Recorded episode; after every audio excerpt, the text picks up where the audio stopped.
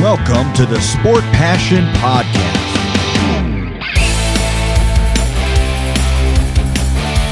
And here is your host, Lars Marendorf.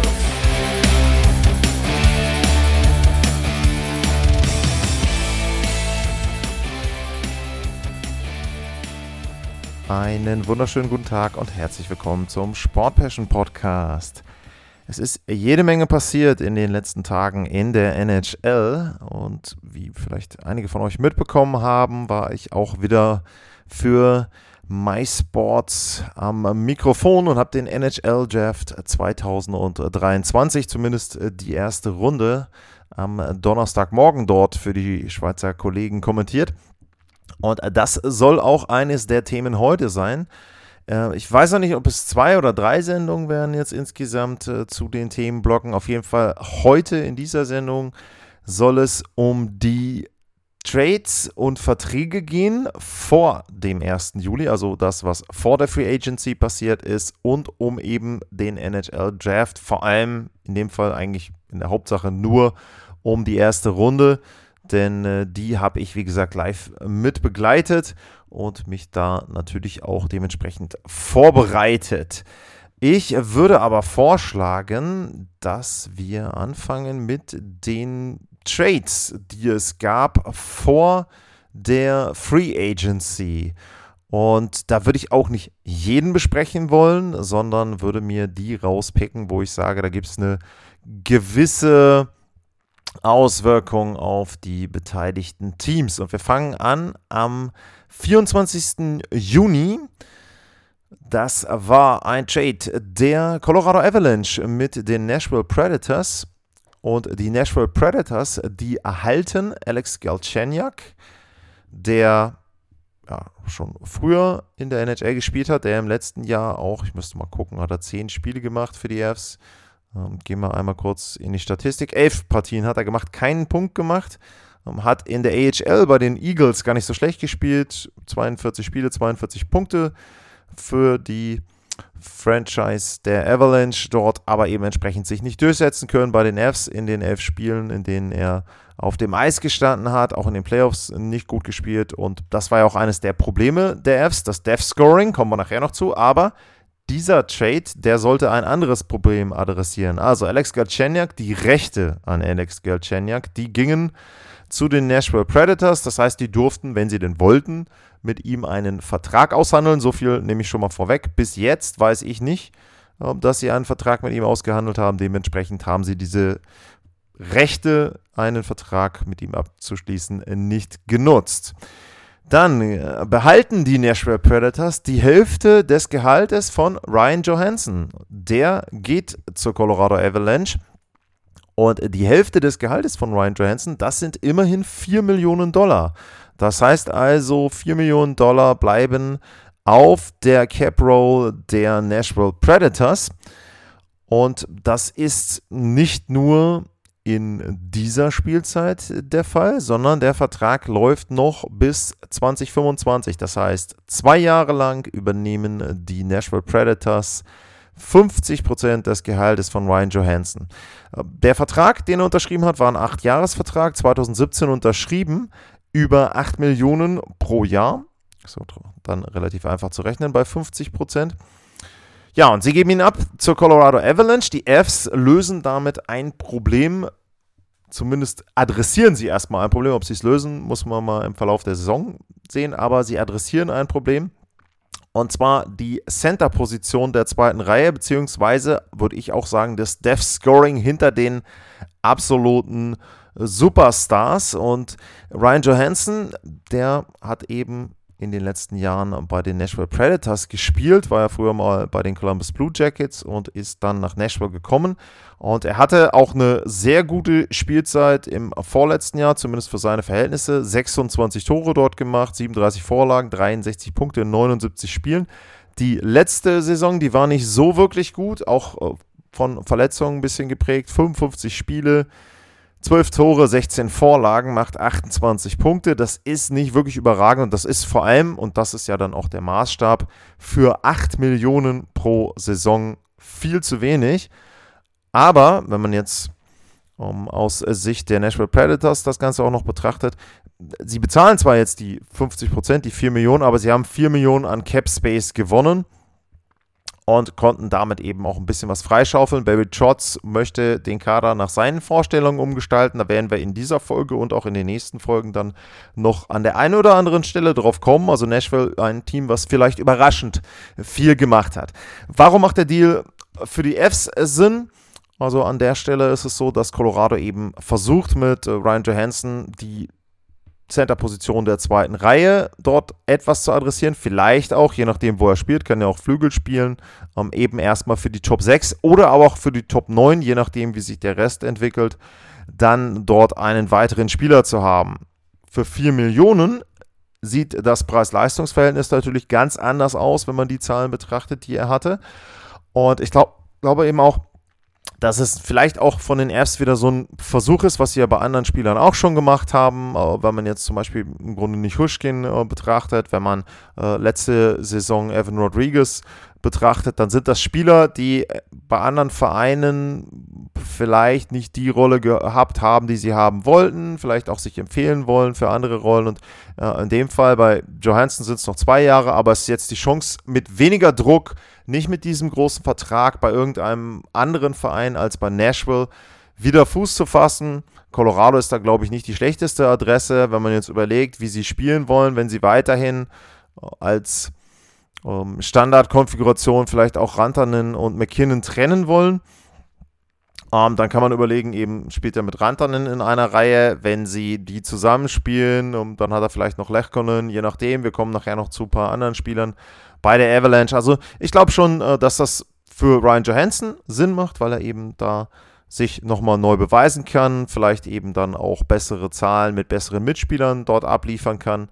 Und für Colorado macht es Sinn, weil es nicht viel Gehalt ist, weil man sich nicht langfristig an den Spieler bindet und weil auch der Markt, glaube ich, für das, was sie da bezahlt haben, nicht wirklich viel hergegeben hat. Denn wenn man jetzt sagt 4 Millionen und sie haben nichts dafür abgegeben im Grunde, denn Alex Galchenyuk, er hat elf Spiele gemacht, er hat keinen Punkt ähm, dort eben entsprechend beitragen können. Er hatte keinen Vertrag mehr nach der Saison. Ist jetzt auch nicht so, dass sie da irgendwie ein Asset groß verloren haben. Dementsprechend finde ich, das ist ein Deal, der macht für beide Seiten Sinn. Für mich sogar für Colorado noch ein Stück weit mehr als für Nashville, aber für die war es eben ein äh, Salary Dump. Man muss natürlich dazu sagen, dass äh, Johansson vielleicht nicht der schnellste ist. Da wird, muss man abwarten, wie sich das dann auch bei der Geschwindigkeit in im Lineup der Colorado Avalanche entwickelt, aber ja, ansonsten denke ich, das war schon mal ein ganz guter Trade, um dann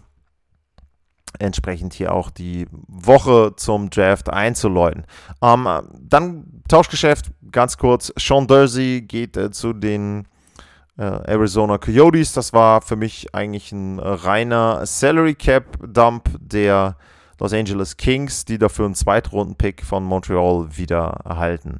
Dann geht Taylor Hall zu den Chicago Blackhawks und er nimmt Nick Folino mit. Die beiden waren in Boston und äh, Ian Mitchell und Alex Regular, die gehen äh, zu den Boston Bruins. Die Namen sagen nicht wirklich viel aus bei den Spielern, die die Bruins erhalten. Was heißt das? Das heißt, das war ein Salary Cap Dump. Taylor Hall, beziehungsweise die Rechte an Nick Folino sind es übrigens auch nur, also nicht nur Taylor Hall, ähm, sondern die Rechte zumindest mit Nick Folino einen neuen Vertrag auszuhandeln. Ja, für Boston war ganz klar, sie brauchten Platz unterm Salary Cap. Taylor Hall war eben derjenige, den sie da auserkoren haben, um dort entsprechend dann ein bisschen wieder Flexibilität zu haben, was auch Free Agents betrifft. Und für die Chicago Blackhawks geht es darum, um den möglichen Draftpack. Ich habe ja jetzt in dem Fall noch ein paar Tage bis äh, zum Draft. Äh, Connor Bedard einfach auch eine, ich will nicht sagen eine konkurrenzfähige Mannschaft, aber sagen wir mal zumindest eine NHL-fähige Mannschaft aufs Eis zu bringen. Eine Mannschaft, die nicht in jedem Spiel komplett untergeht. Und Taylor Hall ist ein Veteran, der hatte sich in seine Rolle in Boston, glaube ich, ganz gut eingefunden und ist natürlich überhaupt nicht mehr der Spieler, der eben mal MVP war bei den New Jersey Devils, sondern er ist ein Spieler, der, wenn er den in der zweiten oder dritten Reihe spielen würde, sicherlich auch bei besseren Teams Sinn macht. In Chicago muss man eben schauen, wo er da dann auflaufen wird. Wahrscheinlich in der ersten Reihe als Flügelspieler. Dafür ja, ist er im Grunde fast schon nicht mehr gut genug, aber er ist besser als das, was die Blackhawks bisher hatten. Das muss man eben dann auch so deutlich sagen. Von daher macht der Deal dann auch für Chicago Sinn. Die mussten ja auch an den Salary Cap Floor kommen. Also glaube ich, guter Trade da auch für beide Seiten. Ähm, dann gehen wir mal ein, überspringen wir hier. Die Philadelphia Flyers, die bekommen einen Sechstrunden-Pick aus St. Louis und den bekommen sie für Kevin Hayes. Und das ist erstmal, wenn man jetzt rein den Trade sieht, schon ein bisschen überraschend, denn Kevin Hayes war ja ein Spieler, der hatte einen sehr, sehr großen Vertrag bekommen, über 7 Millionen bei den Philadelphia Flyers 2019 und der Vertrag läuft eben noch jetzt dann drei Spielzeiten insgesamt. Aber er passte überhaupt nicht mal rein ins Flyers-Team. Ich hatte in der letzten Saison auch, in der letzten Saison, also in den Folgen 2022, 2023, bin mir immer nicht sicher, ist jetzt schon die letzte äh, Saison oder ist noch die neue oder ist schon die neue Saison. Ähm, ich würde sagen, er hatte in der abgelaufenen Spielzeit eine Situation, wo er mit John Tortorella nicht so richtig zurechtkam, war mal ein Spiel healthy scratch, seine Defensivprobleme, die sind bekannt und dementsprechend war er einfach nicht mehr in der Planung der Philadelphia Flyers. Da ist es so, dass Danny Briere ja als General Manager schon mit dem Provorov-Trade, glaube ich, deutlich gemacht hat, dass es ein Rebuild geben soll. In diesem Fall ist es eben so, dass es auch für mich eher einen Salary Cap Dump und eben ja, Adding durch Subtraction, also man entfernt einen Spieler, der nicht ins Konzept des Trainers passt, vielleicht auch nicht ins Konzept des Vereins und versucht eben dadurch dann entsprechend das Team besser zu machen. Der Gegenwert, ein Sechs-Runden-Pick, ist natürlich traurig für Kevin Hayes. Dazu kommt übrigens noch, dass es nicht nur so ist, dass Kevin Hayes zu den äh, St. Louis Blues wandert, sondern die äh, Philadelphia Flyers behalten auch wieder in dem Fall 50 Prozent seines Gehaltes. Also das ist schon ein deutliches Zeichen, wie der Wert von Kevin Hayes sportlich eingeschätzt wird bei den Philadelphia Flyers und für die Blues auf der anderen Seite für 3,5 Millionen ist Hayes, das ist jetzt so ähnlich wie bei Johansson, natürlich als möglicher Center dann in einer zweiten Reihe, äh, glaube ich, schon in Ordnung. Ist natürlich jetzt kein Vergleich. Sie hatten ja zum Beispiel vor Ryan O'Reilly. Äh, wenn Sie den als Referenz ranziehen, dann ist es natürlich so, dass O'Reilly normalerweise seine Stärken eher in der Defensive hat. Äh, Kevin Hayes ähm, ist einer, der hat, hat 54 Punkte gemacht, trotz einer schlecht gelaufenen Saison 81 Spiele. Also wenn er diesen Healthy Scratch nicht gehabt hätte, dann wäre er sicherlich dort auch auf die 82 gekommen. Das ist vielleicht auch wichtig für die Blues, dass sie jemanden haben, der auch zuverlässig ist. Und ich glaube, dass er da auch ganz gut reinpasst in Boston. Die, das ist jetzt vielleicht ähnlich wie bei äh, Johansson. Die Erwartungen sind nicht so hoch. Die Erwartungen sind eher, ähm, dass, dass er eben ja, eine Zweitreihenrolle, eine Drittreihenrolle dort erfüllt. Und ich glaube, dafür ist in dem Fall Kevin Hayes gut geeignet. Äh, ja, über den Ertrag jetzt für die Flyers kann man reden, aber ich würde jetzt einfach mal behaupten, der Markt hat nicht mehr hergegeben. Ähm, was übrigens an dem Trade insgesamt noch ganz äh, interessant ist, normalerweise sollte dieser Trade noch größer sein. Also die Idee war nicht nur Kevin Hayes dort eben äh, abzugeben aus Sicht der Philadelphia Flyers, sondern auch Travis Sanheim sollte abgegeben werden. Auch der hat ja einen relativ großen Vertrag. Und da ist es so, dass als Gegenwert Tory Krug nach Philadelphia kommen sollte. Und Tory Krug hat gesagt, nee, nee, Edgeman, also ich habe eine No-Movement-Clause und kann irgendwie Teams nennen, zu denen ich nicht will. So habe ich es, glaube ich, verstanden. Und da sage ich, nee, ähm, die Flyers sind eben dabei und zu denen möchte ich nicht und dementsprechend ist dieser Trade dann da auch nicht zustande gekommen. Und ähm, ja, aus Sicht von äh, Tory Crook auch verständlich, denn was soll er bei den Flyers? Da ist kompletter Neuaufbau. In St. Louis ist zumindest so, dass er da in einem Team ist, was vielleicht auch nächstes Jahr, je nachdem, wie es läuft, wieder die Playoffs erreichen kann. Also ich glaube schon aus Sicht von Tory Crook verständlich. Auf der anderen Seite ist das jetzt natürlich auch psychologisch eine interessante Situation. Die Blues haben jetzt einen Spieler im Kader, der genau weiß, dass der Verein eigentlich versucht hat, ihn loszuwerden. Also das wird auch sehr interessant sein, dann in der nächsten Saison zu beobachten, wie äh, Tory Crook dort eben dann auch agiert. Bei ihm muss man sicherlich auch sagen, er ist vielleicht auch ein bisschen überbezahlt mit 6,5 Millionen, aber äh, trotzdem wie gesagt, er hat seinen Vertrag so gestaltet, er kann Veto einlegen, das hat er gemacht, ist legitim, also glaube ich von daher von ihm gut gemacht. Dann schauen wir mal auf den nächsten Trade und schon wieder taucht die Colorado Avalanche auf. In diesem Fall verlässt ein NHL-Spieler, nämlich Alex Newhook, die Avalanche, der geht nach Montreal. Und dafür bekommen die Avs den 31. Pick im Draft und den 37. Pick. Also Pick Nummer 31, das ist ein Erstrunden-Pick. Der war ursprünglich der Pick der Florida Panthers. Haben sie im Thomas Chabot-Trade, äh, meine ich, abgegeben an die Colorado Avalanche. Kommen wir nachher noch zu beim Draft, nicht an die Avalanche, sondern an die Canadiens haben sie den Pick abgegeben und einen Zweitrunden-Pick, die Nummer 37. Ähm, ja, das ist der Pick der Montreal Canadiens gewesen. Da ist es so, auch wieder, hatte ich vorhin erwähnt, Colorado muss was tun im Death Scoring, muss was tun in den Reihen 3 und 4. Alex Newhook war jemand, dem hat man im letzten Jahr die Chance gegeben, der Center der zweiten Reihe zu werden. Das hat nicht geklappt. Ähm, er ist dann immer weiter runtergerutscht. Er hat auch nicht wirklich die Erwartung erfüllt, was auch vielleicht auch in seinem Entwicklungsstadium im Moment nicht überraschend ist. Ist ja noch ein wirklich junger Spieler, aber bei den Avs ist es eben so, die sind im Win-Now-Modus haben im letzten Jahr vielleicht zu lange gezögert, äh, die, das Gehalt von äh, Gabriel Landeskog äh, zu nutzen und dann eben da entsprechend Spieler zu verpflichten. Lag natürlich auch daran, dass nicht ganz klar war, ob er zurückkommt. Jetzt in diesem Jahr ist klar, in der regulären Saison wird er definitiv nicht spielen und deswegen gibt man eben New York mit 22 Jahren ab. Das ist ein Spieler, der sich noch entwickeln kann. Vielleicht wird man in ein paar Jahren eben sagen, er ist ein super äh, Zweitreihen-Center. Das mag sein, das ist aber für die Fs im Moment eben irrelevant und dementsprechend haben sie ihn abgegeben. New York Stanley Cup gewonnen in Colorado, also auch nicht so schlecht beim ersten Team dann direkt mal Meister geworden. Und in Montreal passt er natürlich gut rein in den Neuaufbau und hat da vielleicht auch die Chance dann, sich etwas anders zu entwickeln als äh, bei der Avalanche. Und die Erstrunden-Draft-Picks und der Zweitrunden-Draft-Pick, das ist etwas, die Fs hatten in den letzten Jahren viele Picks abgegeben, hatten viele Prospects abgegeben und das ist eine erste Aktion, um diesen Pool an Nachwuchsspielern und eben auch an Draftpicks wieder ein bisschen aufzustocken. Und was sie damit dann gemacht haben, werden wir auch noch im Verlauf der Sendung hören. Dann gab es einen richtigen Blockbuster-Trade und der war schon ja, zu vermuten, die letzten Tage vorher gab es immer wieder Gerüchte, die Los Angeles Kings bekommen Pierre-Luc Dubois von den Winnipeg Jets.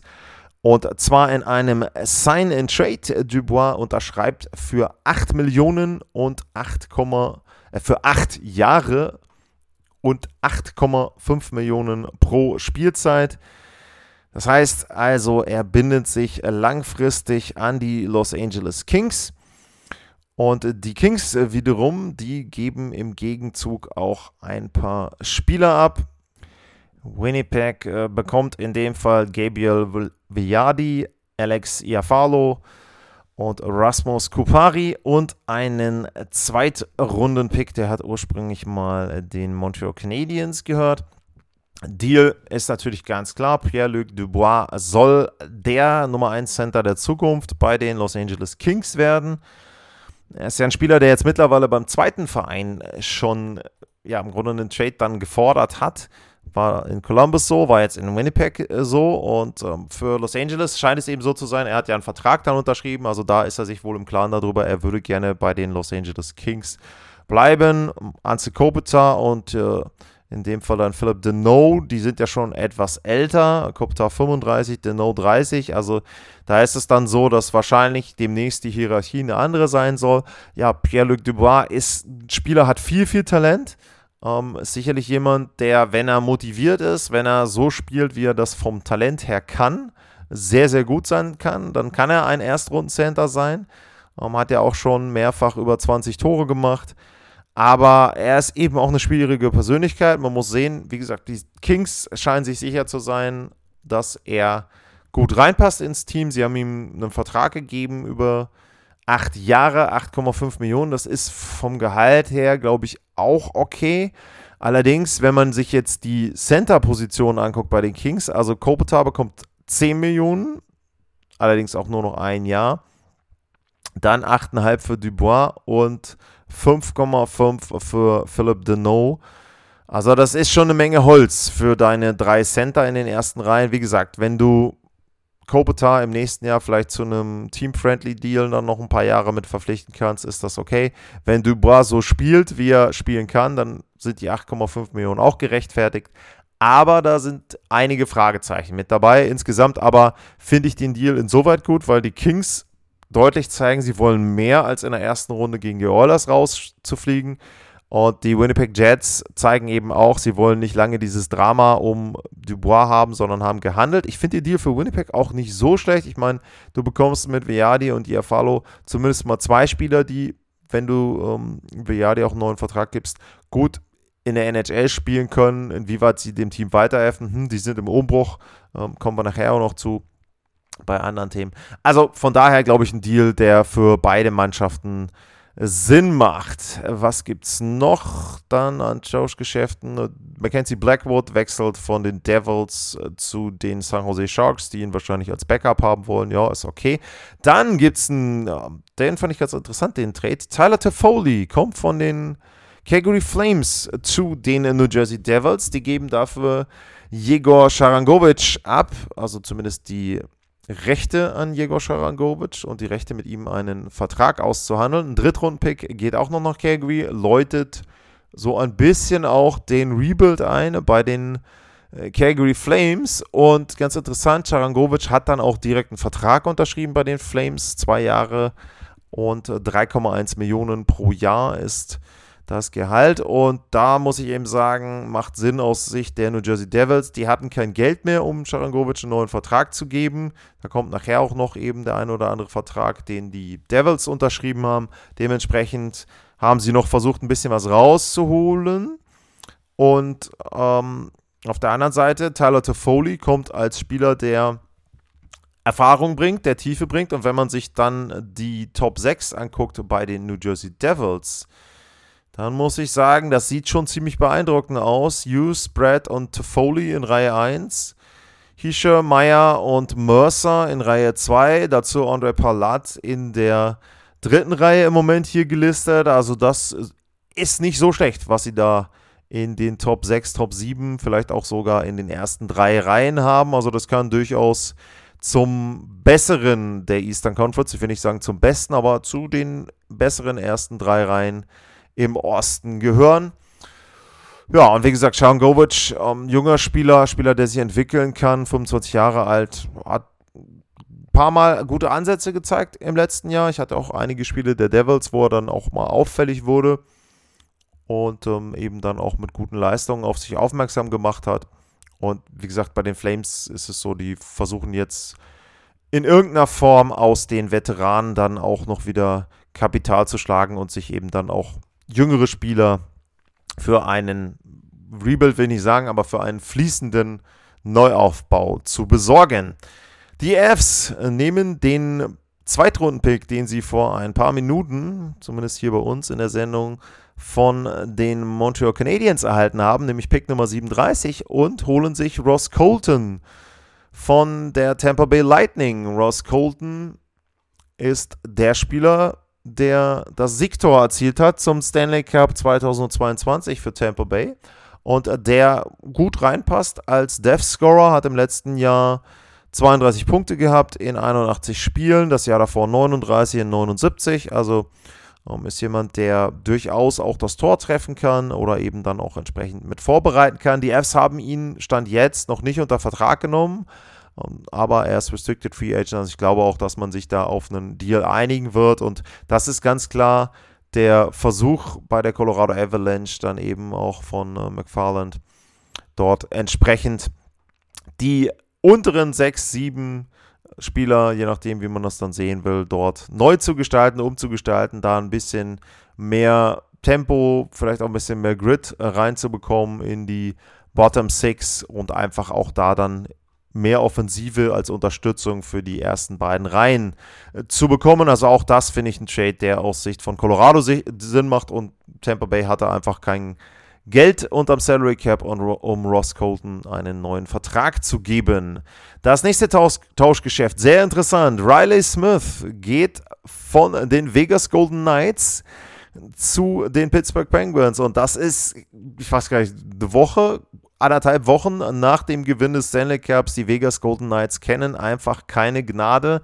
Ein Original Guy, ein Member, ein Mitglied der ersten Mannschaft der Vegas Golden Knights hat einen Stanley Cup gewonnen, Riley Smith, und dann wird gesagt, ja, vielen Dank auch. Und da hinten ist der Flieger nach Pittsburgh.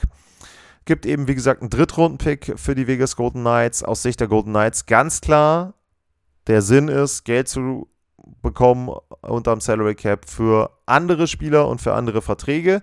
Und für die Pittsburgh Penguins, für Karl Dubas, ist das ein erster Bestandteil des, der Umgestaltung der Pittsburgh Penguins. Und Riley Smith ist ja jetzt auch keiner, der so schlecht äh, spielt. Also kann auf den Flügelpositionen, auf beiden Flügelpositionen agieren.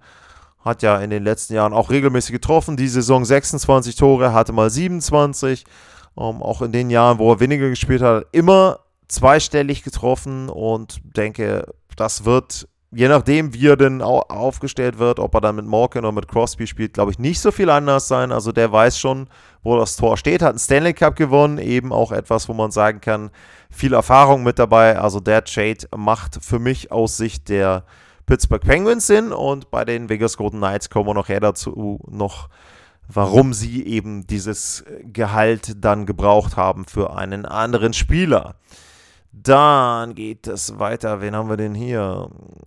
Josh Bailey kommt von den New York Islanders zu den Chicago Blackhawks. Die Islanders bekommen Future Considerations, was auch immer das ist. Und es gibt noch einen Zweitrunden-Pick obendrauf für die Blackhawks. Warum? New York braucht Geld, um Verträge abzuschließen. Da kommen nachher auch ein paar ziemlich große Verträge. In der Free Agency-Folge meine ich heute nicht mehr.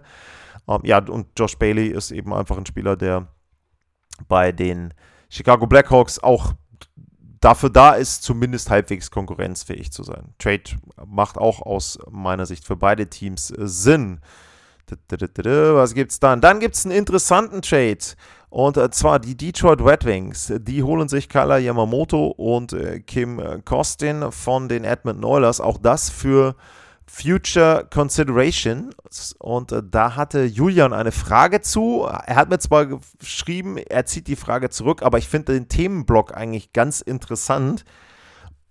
Und wir nehmen das mal so ein bisschen mit als Cliffhanger dann auch für die nächste Folge zur Free Agency. Also die Red Wings tauschen und holen sich Kala Yamamoto und äh, Clem Costin und kaufen Yamamoto aus seinem Vertrag raus und Costin geben sie keine Qualifying Offer.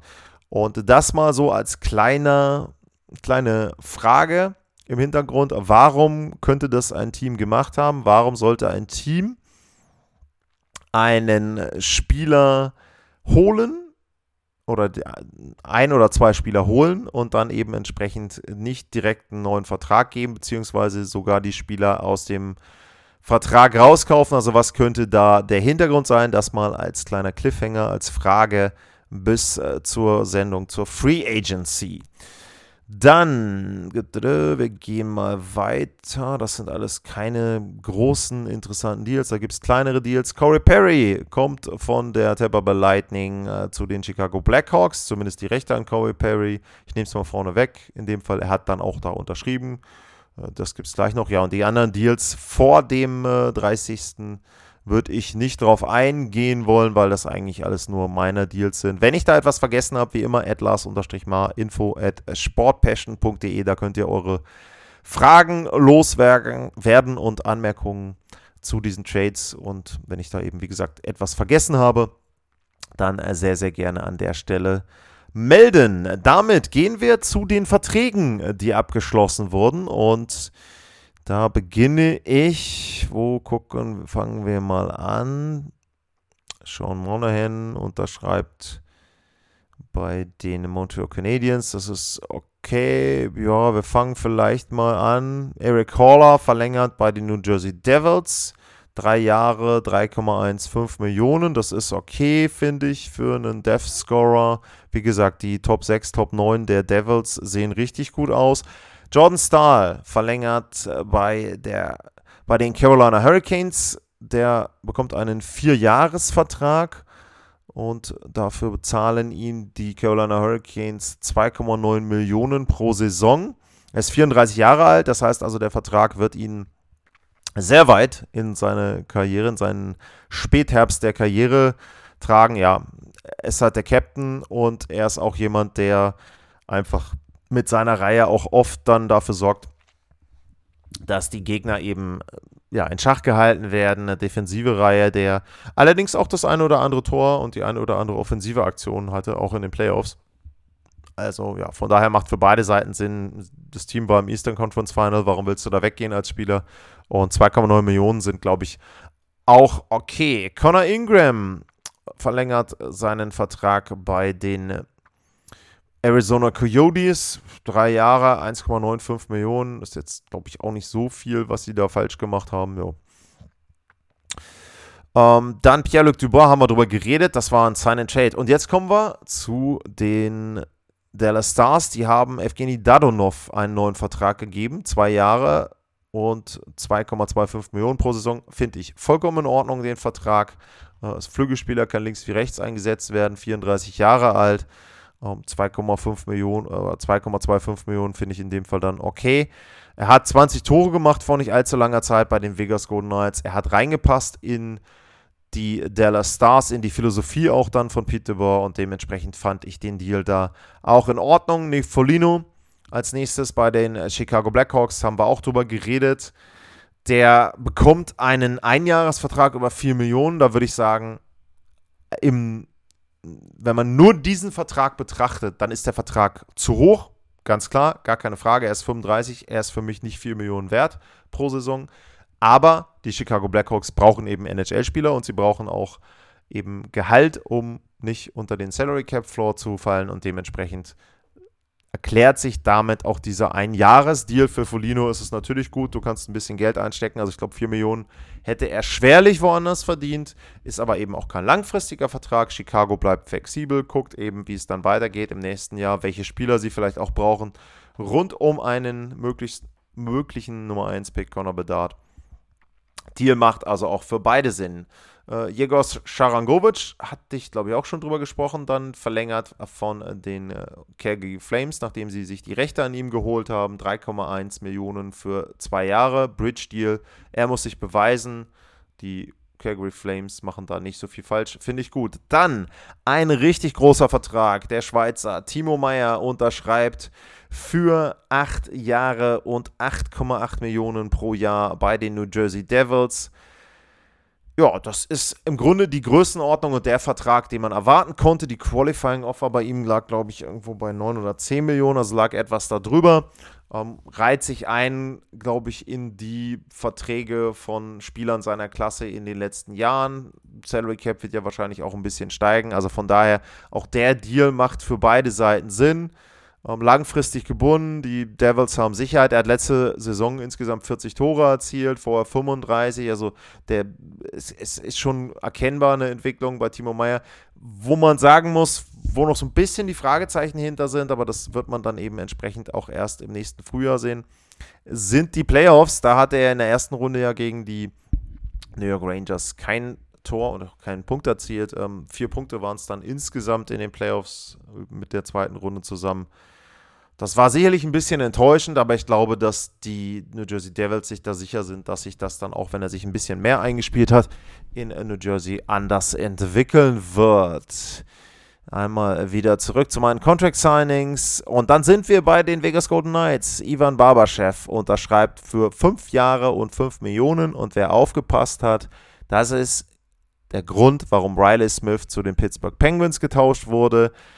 Barbaschew ist fünf Jahre jünger, um, das heißt also entsprechend, er passt sehr gut rein für die nächsten Jahre. Die Vegas Golden Knights wollen den Stanley Cup weiterhin gewinnen, sie wollen ihn verteidigen.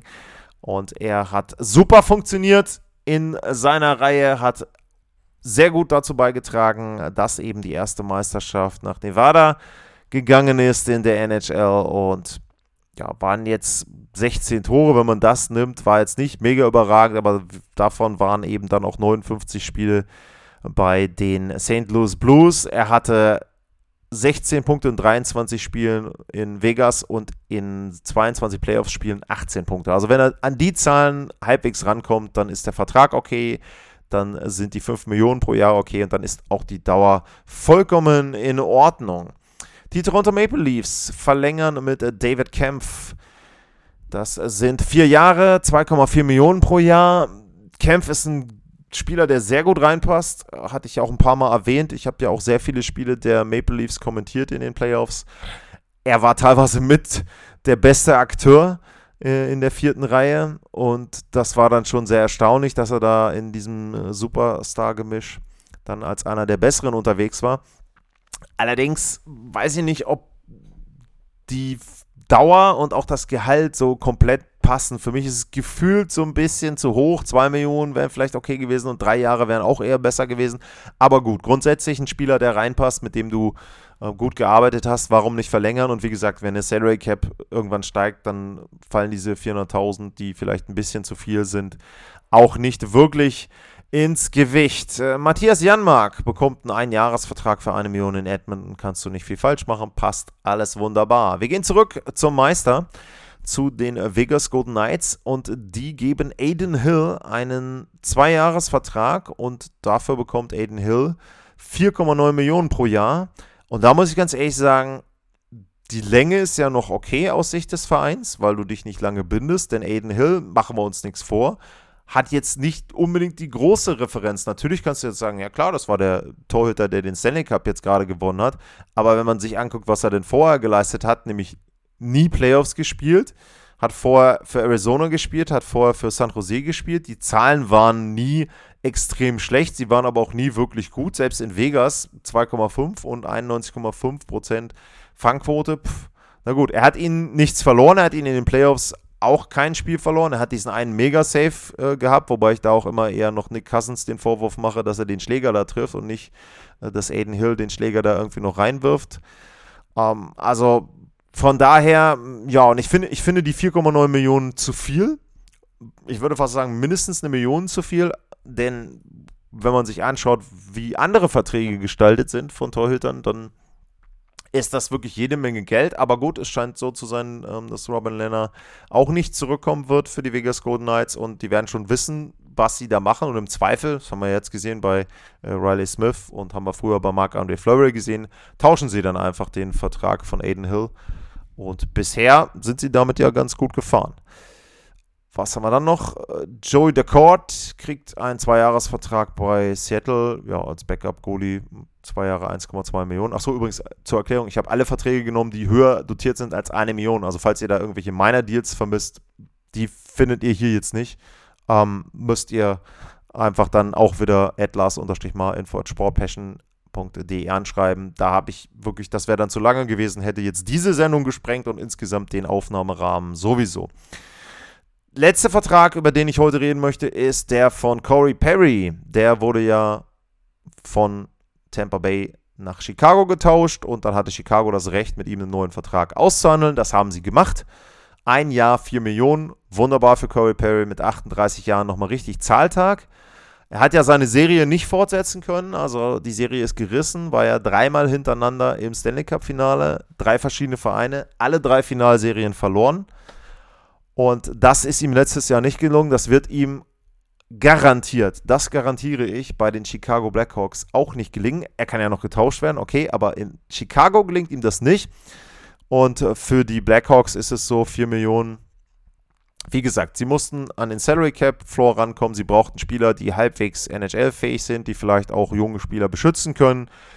Und Corey Perry hat ja schon mal einen Stanley Cup gewonnen. Ich weiß nicht, ob er so unbedingt ein Vorbild für junge Spieler ist, aber das mag dann auch jedes Team äh, selber entscheiden. Und vielleicht ist das ja auch ein Vertrag, den man dann irgendwann äh, zur Trade Deadline auch noch abgeben kann und dann vielleicht sogar noch den ein oder anderen Draft-Pick dafür bekommt. Das waren also jetzt erstmal die Tauschgeschäfte und alle Verträge über eine Million, die bis zum 30. Juni abgeschlossen wurden. Und jetzt geht es noch in den NHL Draft 2023 hinein. Und ich muss erstmal kurz vielleicht ein bisschen erzählen, wie ich mich darauf vorbereitet habe. Erstmal war ich relativ überrascht, dass die Kollegen aus der Schweiz die ganze Geschichte live übertragen wollten, habe mich aber dann doch gefreut, denn zum einen habe ich noch nie einen NHL Draft in der Form begleitet.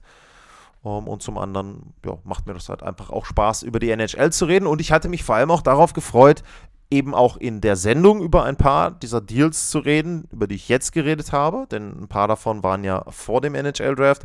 Und ich hatte mich auch darauf gefreut, dass an dem Abend sich einiges entwickeln könnte, denn natürlich war das große Thema Conor Bedard an Nummer 1. Das war ganz klar, dass die Blackhawks ihn da verpflichten werden, aber danach gab es schon einige Fragezeichen.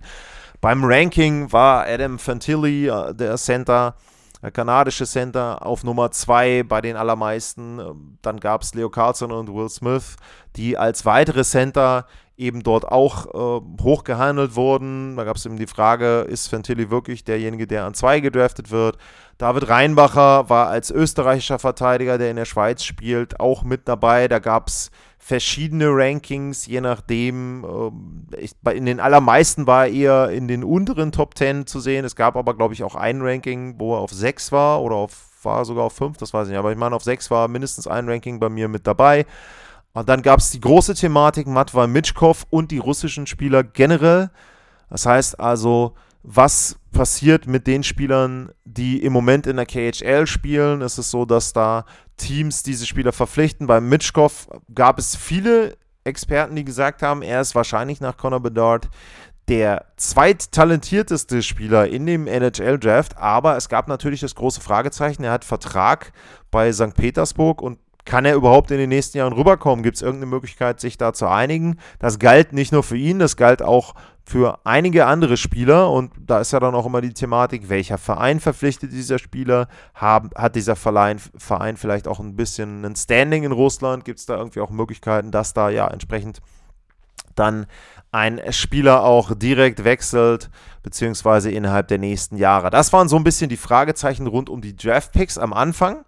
Und natürlich stand über allem auch die Frage, gibt es einen Blockbuster-Trade? Gibt es irgendwelche Trades rund um den Draft herum? Connor Hellerbuck wurde immer wieder genannt. Es gab die Thematik vielleicht, dass auch ein Black Wheeler ähm, an irgendeiner Stelle dort äh, ja entsprechend dann vielleicht den Verein wechseln könnte. Ne? Also gab einige Namen, die gehandelt wurden und das war so die Gemengelage, mit der ich dann auch eben dann in der Nacht entsprechend kurz vor eins in diesen NHL-Draft gegangen bin, was ganz interessant oder eigentlich im Grunde war es dann eher furchtbar aus Kommentatorensicht war. Wir hatten ähnlich wie bei der Skills Competition zum All-Star Game keinerlei Plan von der NHL. Das heißt, wir wussten, der Draft wird übertragen. Der grobe Zeitrahmen war auch mitteleuropäische Zeit 1 bis 4 Uhr. Am Ende ist es dann 4 Uhr 40 geworden. Aber wir hatten keinerlei Info darüber, wann kommt wie Werbung, wann sind welche Unterbrechungen. Und das war tatsächlich so. Das war die zweite Übertragung wie äh, nach der Skills Competition beim All-Star Game, bei der ich keine Pause gemacht habe. Ich habe natürlich zwischendrin mal nicht geredet. Ähm, die Kollegen aus Nordamerika hatten dann noch immer Interviews. Da konnten wir zum Glück dann auch mal den Originalton einschalten. Ich konnte die Interviews dann immer wiedergeben. Aber ich hatte keinerlei Pause in dem Sinne, dass ich mal irgendwie rausgehen konnte oder sonst was. Ähm, das war natürlich entsprechend schon vergleichsweise anstrengend. Und äh, ja, immer mal wieder so ein bisschen ein Zeichen, dass die NHL da an der Stelle, glaube ich, auch noch ein bisschen mehr tun kann, speziell für die Partner in Europa. Ich, wie gesagt, ich verlange jetzt nicht unbedingt ähm, alles auf die Minute genau, aber sie werden natürlich für die Partner in Nordamerika gewisse Rahmenpläne haben, was die Sendezeiten und was Werbeblocks betrifft. Und das wäre für uns natürlich auch schon hilfreich, zumindest zu wissen, okay, da kommt dann mal ein 3-Minuten-Block, da kommt vielleicht mal ein 5-Minuten-Block. Aber gut, war nicht so. Also rein in den NHL-Draft. Und der NHL-Draft begann natürlich mit den Chicago Blackhawks und selbstverständlich haben sie Connor Bedard ausgewählt. Überhaupt gar keine Frage. Das absolute Übertalent dieses Jahrgangs hatte ich schon erwähnt in manchen Sendungen. Er wird verglichen mit Conor McDavid, mit Nathan McKinnon, mit einem Austin Matthews, Spieler aus den letzten Jahren. Er soll sich einfügen in diese Reihe der Superstars. Er, es gibt schon Prognosen, dass er 60 Punkte macht, dass er vielleicht 30, 35 Tore macht in der nächsten Spielzeit. Auf jeden Fall ganz, ganz hohe Erwartungen. Die Blackhawks hatten fast einen kompletten Fanblock ausgestattet mit Fans da. Nur für den Draft muss man sich auch mal vorstellen. Und natürlich haben sie an 1 Connor Bedard verpflichtet. Dann war, wie gesagt, an zweiter Stelle die große Frage, ob es Adam Fantilli wird, der in den meisten Rankings da auf 2 war und auch bei mir. Ich hatte mir dann vier Rankings rausgesucht und hatte mir den Mittelwert noch errechnet. Ähm, diverse Notizen noch zu den Spielern gemacht. Also war da, glaube ich, schon ziemlich gut vorbereitet. Und Fantilli war eben derjenige, der an den meisten Mock-Drafts dann auf 2 verpflichtet wurde. Aber die Anaheim Ducks haben Leo Carlson ausgewählt, der, wo sie dann bei manchem Nachwuchsturnier überzeugt hatte. Und dementsprechend war da so ein bisschen so die erste Kontroverse im Draft. Fantilli ging dann an drei zu den Columbus Blue Jackets, was da schon wieder erstaunlich war, denn da war die Aussage, dass die eigentlich lieber Will Smith äh, favorisiert hätten. Der ging dann an vier zu den San Jose Sharks. Im Grunde war das aber erstmal noch Business as usual und Standard. Die ersten vier waren allesamt Center, die waren auch in den Rankings, die allerersten vier, also das war soweit auch in Ordnung. Dann gab es eine sehr peinliche Aktion im Grunde beim Verkünden eines Draft Picks. Ich hatte vielleicht damit gerechnet, dass Gary Batman wieder irgendwas Komisches passiert. Ähm, der wird ja traditionell erstmal ausgebucht, wobei da finde ich auch, hätte Nashville noch ein bisschen mehr machen können, aber äh, da war es dann so, dass Carey Price, äh, die Legende der Montreal Canadiens, ans Mikrofon trat und den äh, Draft-Pick der Montreal Canadiens verkünden sollte. Das war Pick Nummer 5. Und äh, den Vornamen hat er sich noch gemerkt, äh, David. Dann verließen sie ihn aber und äh, konnte sich nicht daran erinnern, wie denn der Nachname des Draft-Picks war. Und äh, da musste ihm dann seine General Manager helfen und äh, ja, Hughes, Kent Hughes hat dann geholfen und hat dann gesagt, äh, David Reinbacher, also David Reinbacher aus äh, Kloten und der Österreicher wurde an Nummer 5 verpflichtet, erster Verteidiger im äh, Draft. Die Montreal Canadiens haben ihn ausgewählt, äh, hat ihn jetzt anscheinend selber nicht gestört. Ich glaube, der Kommentar der amerikanischen Kollegen war, Carey Price hatte sich gewünscht, Will Smith zu verkünden. Also ja, sowas habe ich auch noch nicht äh, gesehen als äh, Verkündung, aber gut, äh, Carey Price wirkte auch äh, sehr nervös. Ähm, das äh, war ganz interessant, wer da ja an der Stelle auch dann ihn kennt als Torhüter. Der hätte gedacht, er ist sehr, sehr eiskalt, aber in dem Fall war er dann wirklich sehr nervös. Dann gab es das war so eine kleine Überraschung, äh, Reinmacher. Dann gab es die nächste Überraschung, die war schon, finde ich, ein bisschen größer. Dimitri Simachev ging äh, zu den Arizona Coyotes. Und das war insoweit überraschend, dass die Coyotes einen Spieler aus Russland verpflichtet haben, nämlich ähm, von äh, Lokomotiv Jaroslav.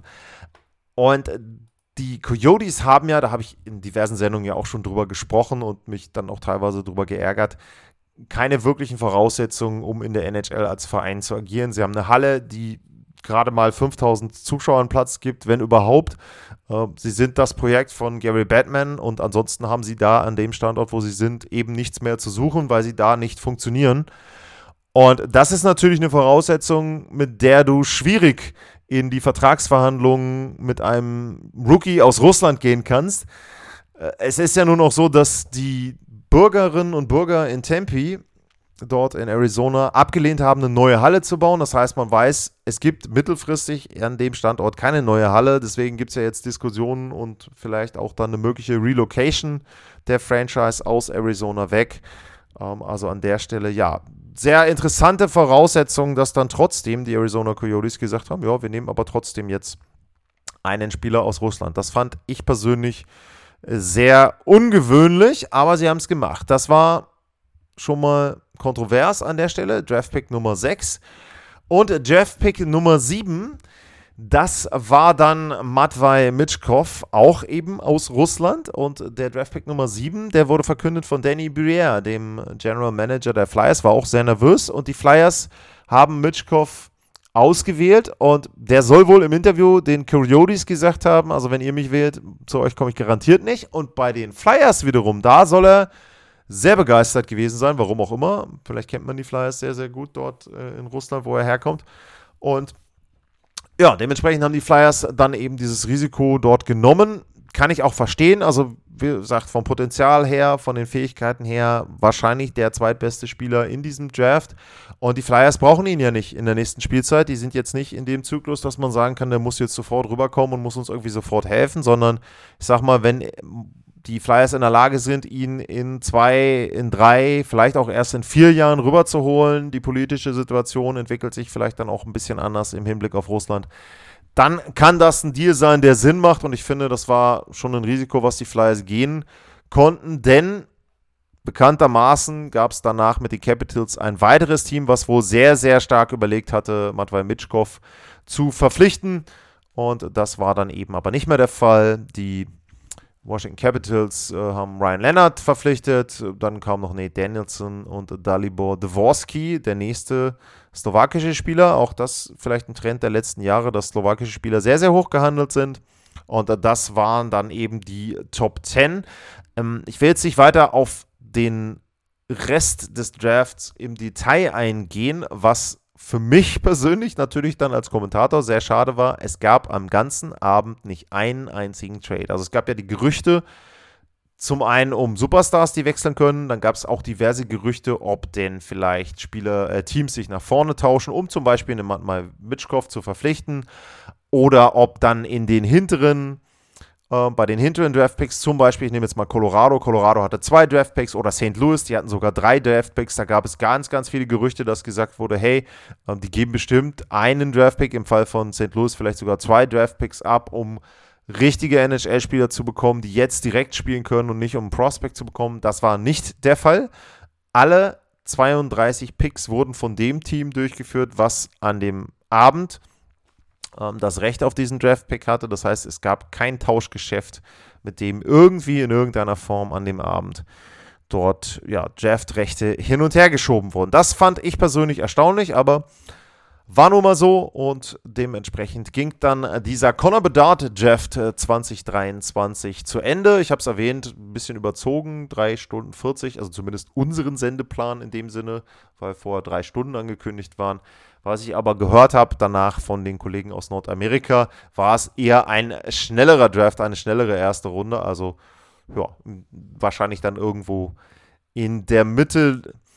Da liegt dann äh, die Wahrheit. Tja, das war's erstmal für heute. Also alle Trades, alle Verträge und die Draft Picks vor der Free Agency und damit ist diese Folge zu Ende. Ich bedanke mich für heute fürs Zuhören. Bleibt gesund und tschüss.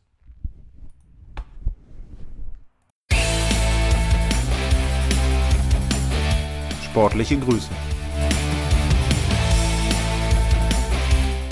Das war's, euer Lars.